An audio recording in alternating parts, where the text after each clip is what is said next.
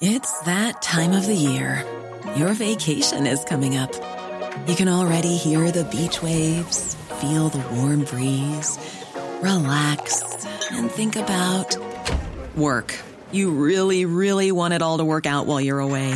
Monday.com gives you and the team that peace of mind.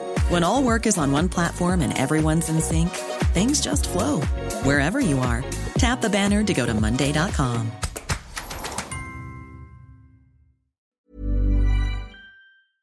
Salut, c'est Victoire Tuaillon.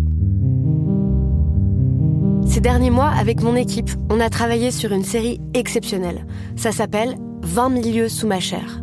L'autrice, Caroline Potier, a exhumé des cassettes audio qu'elle enregistrait pour sa meilleure amie lorsqu'elles étaient ados et qu'elle traversait l'enfer, les violences que lui infligeait son père. À partir de son histoire, Caroline Potier, devenue journaliste, a mené l'enquête. Comment on pourrait éradiquer l'inceste? C'est beau, c'est intelligent, c'est bouleversant et je pèse mes mots, c'est d'utilité publique. Pour continuer à sortir de l'océan du déni, écoutez 20 milieux sous ma chair, dans le cœur sur la table.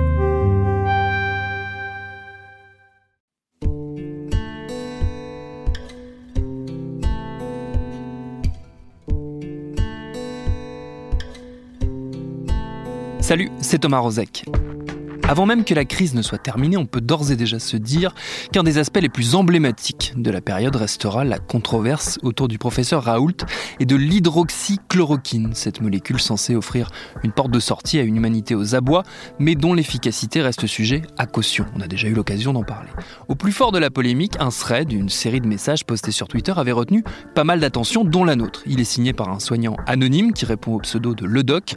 Il y revient en détail sur une séquence des années 80 qui n'est pas sans rappeler par bien des aspects la situation actuelle. C'est le scandale de la cyclosporine, un médicament trop rapidement présenté comme un espoir pour les malades frappés par la pandémie de sida, à l'époque une véritable condamnation à mort. Est-ce que nous ne serions pas voués à revivre encore et toujours ces emballements autour d'un remède miracle à chaque crise sanitaire? C'est l'une des questions qu'on va se poser avec notre épisode du jour. Bienvenue dans Programme B. Notre invité pour en parler, c'est Laurent-Henri Vigneault. Il est historien des sciences. Il est déjà intervenu dans ce podcast pour parler d'une de ses spécialités, les mouvements anti-vaccination, auxquels il a consacré un livre, Anti-Vax, la résistance au vaccin du XVIIIe siècle à nos jours, co-signé avec Françoise Salvadori aux éditions Vendémiaire. Pour l'histoire qui nous intéresse aujourd'hui, j'ai commencé par lui demander de nous rappeler, pour celles et ceux qui, comme moi au hasard, n'étaient pas encore nés, dans quel contexte on se trouvait alors. Bon, déjà, il faut rappeler que le, virus du sida a été identifié euh, peu de temps auparavant, hein, au début des années 80, euh, que la maladie est encore relativement mystérieuse. Euh, on sait à peu près ce qui se passe, mais on ne sait pas bien comment ça se passe.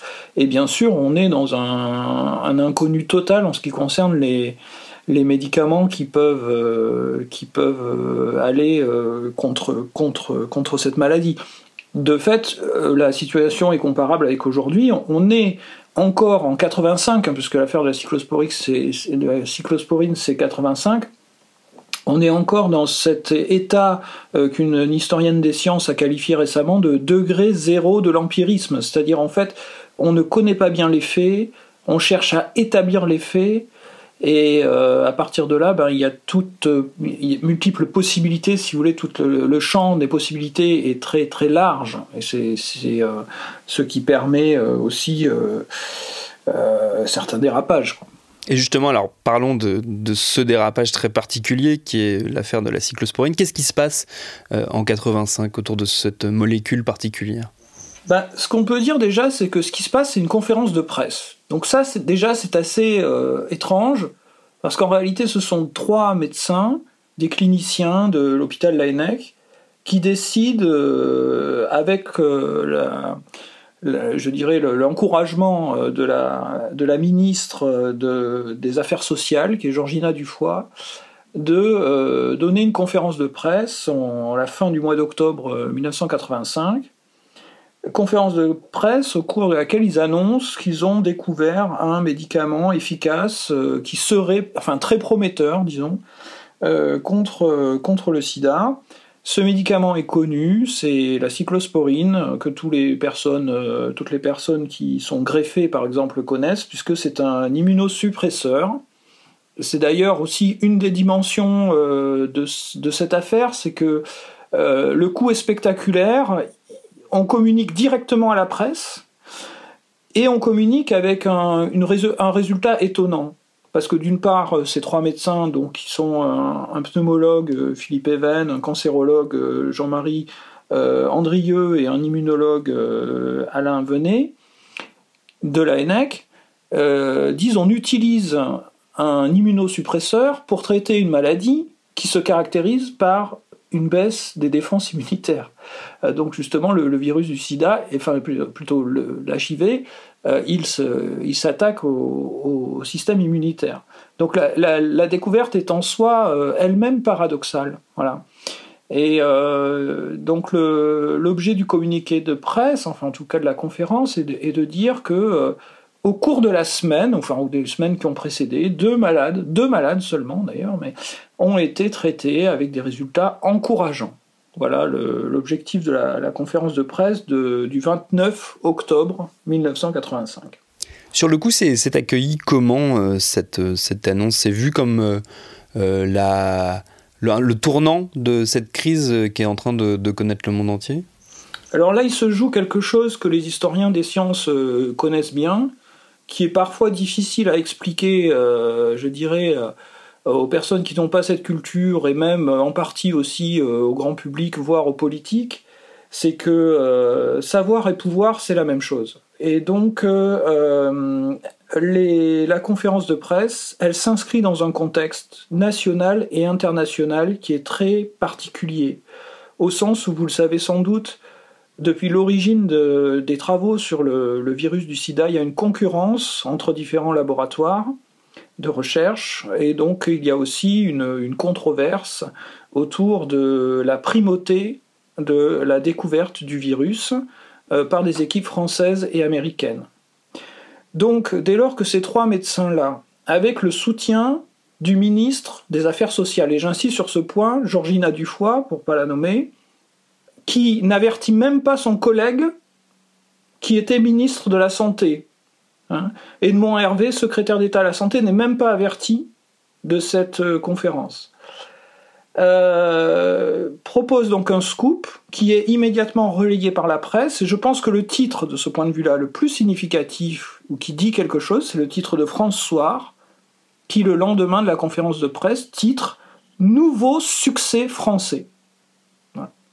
Donc euh, euh, l'événement est, présenté au départ avec beaucoup d'enthousiasme et avec une dose de, chauvinisme ou en tout cas de, de revendication nationale.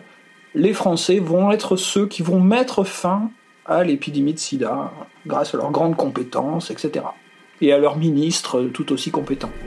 Ces trois médecins français, le professeur Philippe Even, le docteur Jean-Marie Andrieux et le docteur Alain Venet, ont peut-être ouvert une nouvelle voie dans le traitement du sida, tout simplement en cherchant dans une autre direction. Au lieu d'agir sur le virus du sida, ils ont agi sur les cellules malades. Du côté du corps médical, comment s'est accueillie cette, euh, cette annonce, surtout étant donné le, le protocole et le, faible nombre de patients concernés et la faiblesse même scientifique de ce qui est annoncé Alors il y a deux groupes en fait. Hein. Ces, deux, groupes, on, les retrouve un petit peu aujourd'hui d'ailleurs dans la, controverse autour de l'hydroxychloroquine. les trois médecins qui, font la conférence de presse, ce sont ce qu'on appelle des cliniciens. Hein. Ce sont des chefs de service. Donc ce sont des gens qu'on pourrait qualifier de personnes compétentes de terrain. Et euh, c'est au nom de cette expérience de terrain, d'ailleurs il faut bien souligner que ces trois-là n'étaient pas des chercheurs spécialisés euh, sur la question du sida, hein. ce sont des cliniciens. Or, il se trouve que comme le sida, on l'a dit tout à l'heure, est une maladie euh, qui introduit, enfin qui détruit le système immunitaire, vous allez avoir derrière ça des infections pulmonaires, vous allez avoir des, des problèmes divers que les cliniciens sont amenés à traiter. Donc c'est normal que les cliniciens euh, euh, s'intéressent au sida, bien sûr, puisqu'en fait ils voient débouler dans leur service, vous voyez, des gens qui, qui, euh, qui sont atteints de maladies qu'ils connaissent, mais qui sont en fait euh, produites par le, phénomène du sida. Mais ce sont pas des chercheurs, ce sont pas des chercheurs qui ont travaillé sur euh, sur le sida. Et euh, en phase 2, on pourrait dire, il y a des chercheurs biologistes, il y a, le mot est moche, mais enfin ce qu'on pourrait appeler des sidologues, des spécialistes du HIV et de, la maladie du sida, qui travaillent sur des protocoles qui respectent les règles méthodologiques habituelles et qui sont, pour la plupart, très étonnés de cette communication via la presse avec une étude qui porte sur deux malades sur une période de temps qui ne dépasse pas la semaine.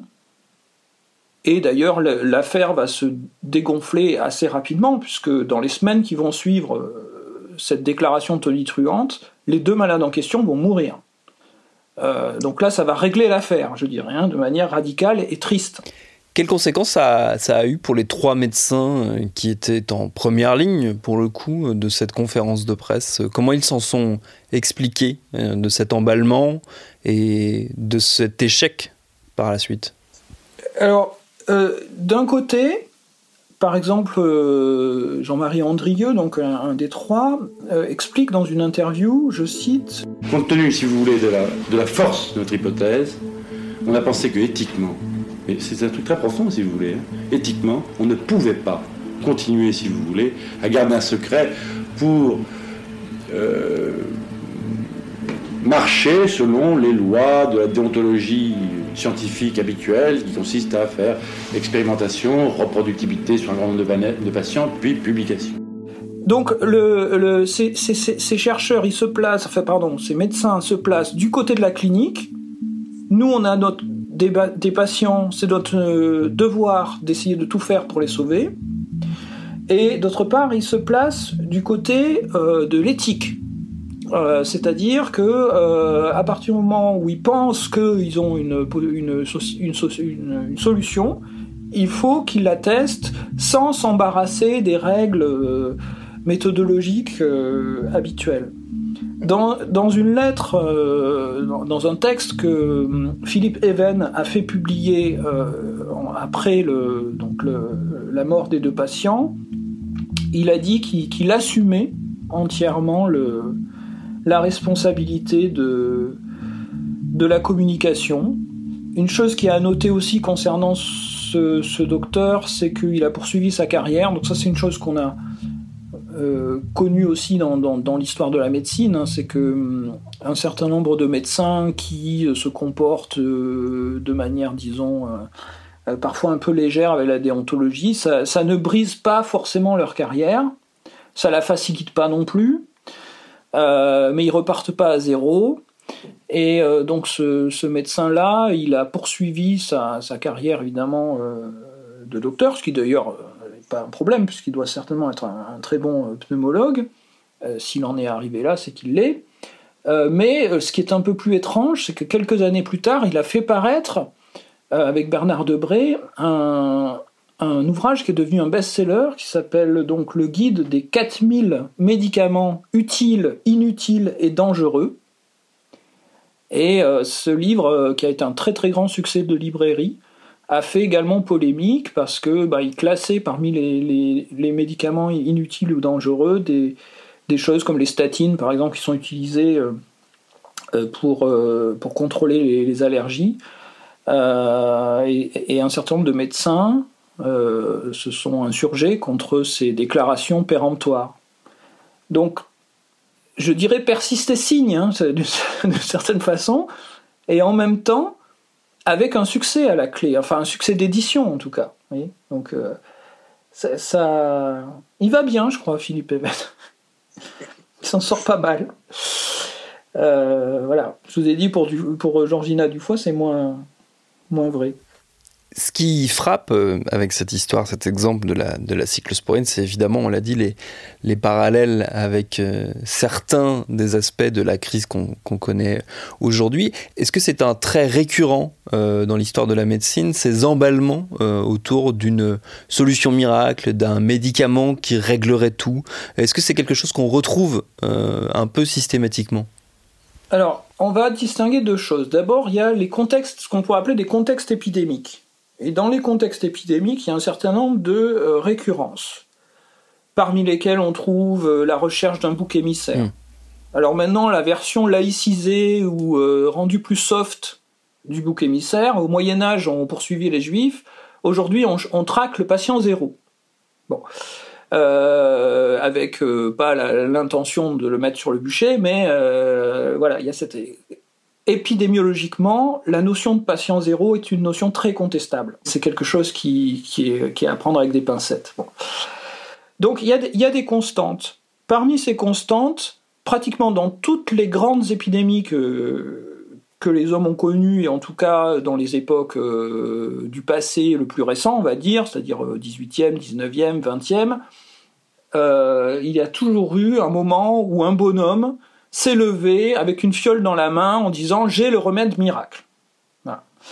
Euh, donc au moment des épidémies de choléra, euh, il y a un emballement autour de ce qu'on appelle le sublimé corrosif, qui est un mélange de percure et de sel marin, et qui est censé être un antiseptique souverain pour euh, détruire le choléra. Manque de chance, le choléra, c'est une maladie qui se transmet par l'eau, par l'eau corrompue, si vous voulez, par par l'eau infectée, et donc le, sublimé corrosif, qui est un, produit qu'on place, enfin qu'on vaporise dans l'air, n'est d'absolument aucune utilité. Mais vous avez des papiers entiers, à la fin du 19e siècle, vous avez des, hommes politiques, des papiers entiers, des médecins qui s'engagent derrière le sublimé corrosif en disant que c'est une solution. Dans le même ordre d'idées, je me souviens avoir travaillé sur une, épidémie de variole qui touchait le Québec euh, dans les années 1880, et là, le, le, le remède qui était conseillé, c'était une bière de marque Labatt. Donc ça, c'est la, situation historique euh, commune, je dirais. Enfin, euh, c'est des situations de crise dans lesquelles il y a beaucoup d'espérance, et cette espérance, elle, est favorable à l'émergence d'un gourou, d'un charlatan qui va tenter, ou même d'ailleurs d'un emballement euh, de, des institutions, des politiques qui vont essayer de, de, de dire à un moment euh, on a la solution. Maintenant, le contexte particulier que, nous vivons, qui était le cas pour la cyclosporine et qui est peut-être aussi le cas euh, de, euh, euh, de l'hydroxychloroquine, c'est un contexte un peu plus spécialisé, un peu plus circonscrit, qui est la guerre éternelle entre, d'un côté les praticiens, qui, donc, qui pensent que leur, fonction déontologique première, c'est de sauver par tous les moyens, et de l'autre côté des biologistes qui pensent que leur euh, fonction déontologique première, c'est de chercher des pistes fiables en appliquant une méthode mathématique euh, implacable. Donc d'un côté la pratique, de l'autre côté la statistique. Et euh, depuis le milieu du 19e siècle, cette confrontation euh, est permanente. Pendant très longtemps, ça a été deux groupes complètement séparés.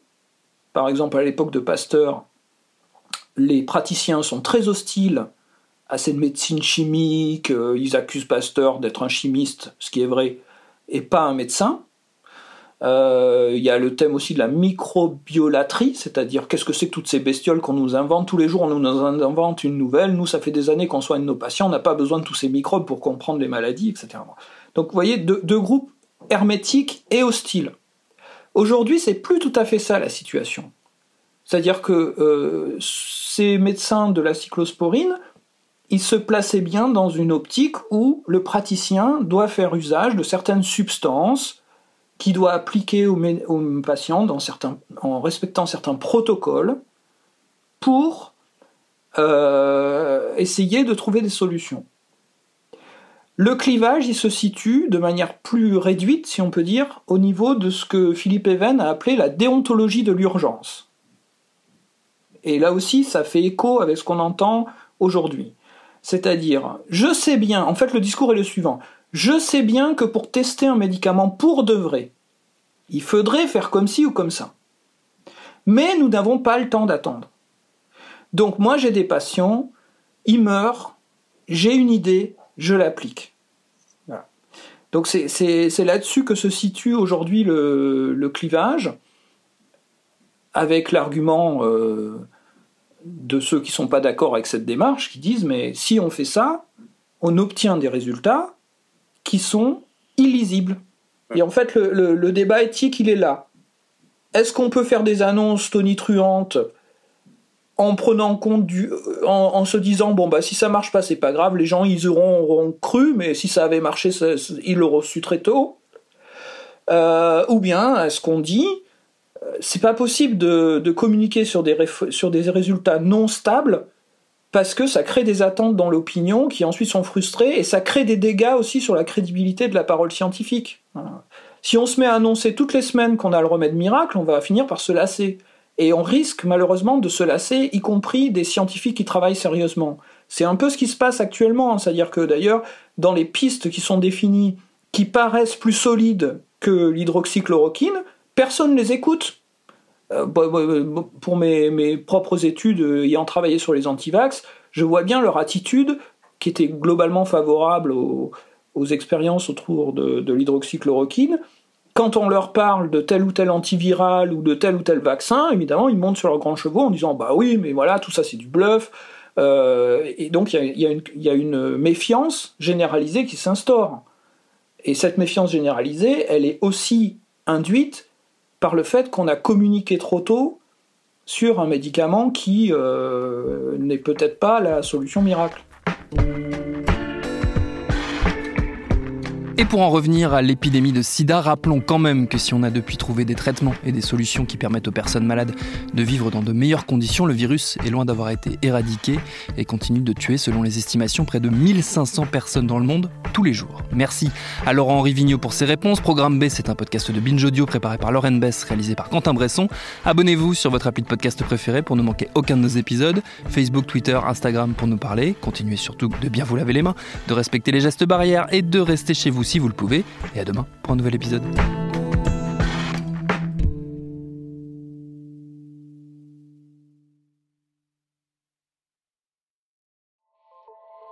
Salut, c'est Sinamir du podcast L'Affaire. En 2016, je suis monté sur un bateau de sauvetage en Méditerranée et ce que j'y ai vu n'a pas changé. En tout, depuis 10 ans, on compte même près de 30 000 morts sur cette mer. Alors, dans le naufrage, notre nouvelle enquête, j'ai voulu raconter un cas concret.